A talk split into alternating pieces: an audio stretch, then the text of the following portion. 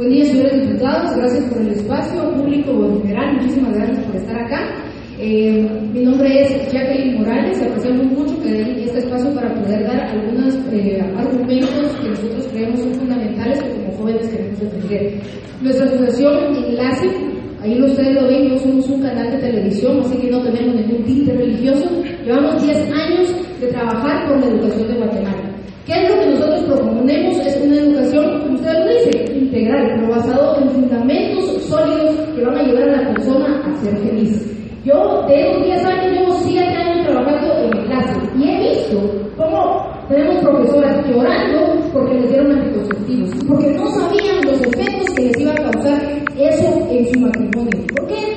A pesar de que toman los eh, anticonceptivos, después vienen que no pueden una fracturación en el matrimonio. Y eso no me lo dice. ¿A qué se dedica Enlace? Enlace trabaja desde hace 10 años en Guatemala por educación integral. Pero educación integral, como la palabra amor, ha sido una palabra que se le está un poco dando mal uso, que no se le da, está dando el respeto que merece. Educación integral es aquella educación que nos lleva a una vida plena, por favor, el triangulito, para ser felices, para que nuestras personas, para que nuestros jóvenes, para que nuestros niños tengan la capacidad de involucrar todo su ser para ser felices. Y tuvimos hace poquito la visita de un colega de Argentina, en donde esta ley ya tiene años de estar funcionando, la ley de educación sexual y reproductiva. Hicieron una encuesta en un pueblo similar al Mezquital a jóvenes de 15 años y les preguntaron que cuál era su, su mayor anhelo para ser felices, su meta máxima, su sueño. ¿Y saben qué contestaron la mayoría de niños? Que querían un amor para siempre. Pero lo que impacta es la segunda pregunta. Les preguntan, ¿y quiénes de ustedes creen que van a poder lograr ese sueño? ¿Y saben qué? Solo el 80% respondieron que creían que no lo iban a, poder lograr. O sea, no solo el 80%, señores. ¿Qué nos dice? Que la educación no está capacitando a nuestros jóvenes para tener herramientas que les capaciten a su éxito en la vida afectiva, para tener una relación humana duradera. Debemos de formar para educar. La siguiente, por favor.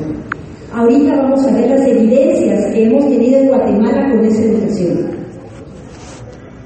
Uno de los ejemplos que traemos es un ejemplo vivencial. Estamos en el campo, trabajamos con los maestros, trabajamos con los adolescentes, trabajamos unas charlas en zona 21. ¿Por qué? Porque la directora nos llamó y nos dijo, miren, quiero que nos den a dar una charla basada en fundamentos sólidos para nuestros estudiantes. Porque no lo encontramos en el mercado, no lo da como para, no lo da el mismo Ministerio de Educación. Y a pesar de que nosotros capacitamos a los docentes, los docentes se sentían incapacitados para dar ese tema.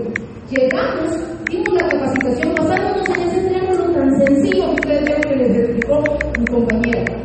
¿Qué fue lo que los adolescentes nos decían en sus encuestas? No nos, no nos dijeron, denos condones. No nos dijeron, miren, enséñenos cómo tener una relación sexual. Miren cómo buscamos placer. Eso no. Lo que ellos plasmaron en esas encuestas era, ¿cómo puedo amar bien a mi novia? ¿Cómo puedo respetar a mi novio? ¿Cómo puedo yo lograr una familia unida?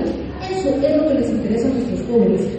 Vemos nuestro trabajo está en varias comunidades, pero también, si me hace el favor de pasar a la siguiente diapositiva, trabajamos con los padres de familia. Y aquí yo tengo un ejemplo clave. En Santa Colombia, en Chimaltenango, trabajando con padres de familia, no querían recibir la charla que nosotros damos de educación sexual. Entonces le dije a los profesores, ¿saben qué? Vayan, explíquenles cómo está hecha la planificación, explíquenles qué, qué contenidos son los que les vamos a dar. Empezamos a dar los contenidos basándonos en la importancia de la persona, en la comunicación, en la unión familiar. ¿Y sabe qué hicieron los padres de familia?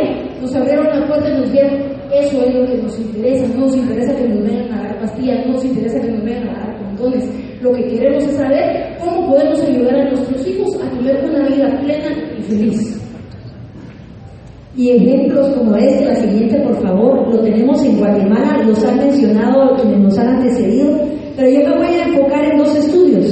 El estudio del doctor eh, Fernando Pliego de México y el estudio del doctor Weisberg, que antes estaba LI, y eso se lo vamos a pasar a ustedes, de la Universidad de Harvard. ¿Y qué nos dicen estos dos doctores en psicología y sociología? que la familia es la mejor institución para proteger a la población vulnerable. ¿Quién cuida a nuestros enfermos? Incondicionalmente, con todo el amor que merecen. La familia, los padres. ¿Quién cuida a los niños con necesidades especiales? La familia. ¿Quién protege a aquel que ha sido vulnerado? La familia. ¿Y qué es lo que nos dice? Miren aquí las estadísticas. La familia funciona. No necesitamos nuevas leyes. Necesitamos hacer que las leyes que ya son parte de nuestra preciosísima constitución, que yo tengo aquí rayada porque mi hijo la ha estudiado, porque la tenemos en casa, defiende principios inalienables, inalienables inherentes a la persona, la dignidad de la persona, la libertad de expresión, el derecho de los padres de proteger a sus hijos.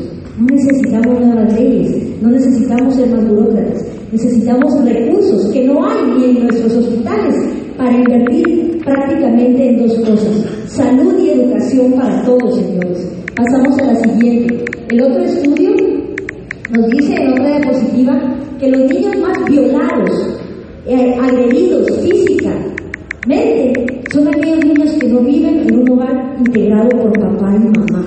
Y eso es un estudio que se hizo en más de 13 países en Europa, Estados Unidos y Latinoamérica. La siguiente, por favor. Enlace también tuvo su estudio. La Universidad de Washington vino en el 2012 a Enlace a ver si nosotros estábamos cumpliendo con los objetivos que planteamos a nuestros donantes. Debido a que no somos lucrativos y a que las organizaciones internacionales pues no mucho nos quieren porque tenemos una línea de educación en valores, entonces nosotros buscamos recursos y a esos recursos tenemos que presentar datos a los donantes. Ellos quieren saber si lo que invierten nosotros tiene éxito y fuimos medidos por la universidad. Y estas son las pruebas, Señor. Cuando formamos en una escuela padres, que es lo que se dedica a hacer enlace a través de los maestros, a los padres de familia, hacemos que esta institución reconocida internacionalmente hasta los derechos humanos universales funcione. Es lo más económico. En Estados Unidos, Obama ahorita invirtió 400 mil millones de dólares para eh, las poblaciones vulnerables. De esos 400 mil millones, 300 mil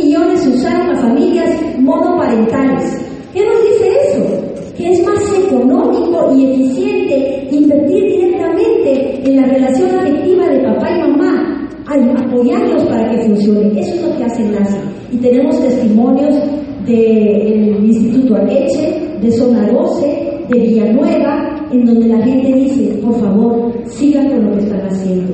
Mi vida cambió, ahora voy a luchar por lo que tengo. No solo venimos a decir, eh, miren, estamos de acuerdo con esto, tenemos una propuesta. ¿Y cuál es la propuesta que nosotros Es apostarle a la formación de los padres de familia. Señores, yo en una escuela para padres, uno mete las patas. Yo no soy mamá, pero yo sé que mis papás me metieron las patas y me agarraron las orejas y me regañaron y me pegaron y me dijeron un montón de cosas. Necesitamos formación. ¿Por qué? Con mis papás. Se lo digo, les digo, fueron a la, a la escuela de padres del colegio, ellos empezaron a mejorar como padres de familia. Esto funciona, trabajar con las personas funciona, trabajar con los estudiantes funciona. Lo ponemos acá, queremos jóvenes protagonistas para el fortalecimiento de la sociedad, jóvenes que estén formados, que quieran un beneficio personal, que busquen el bien personal, porque si ellos van a estar bien, los demás vamos a estar bien. ¿Y cómo lo hemos hecho? Y funciona.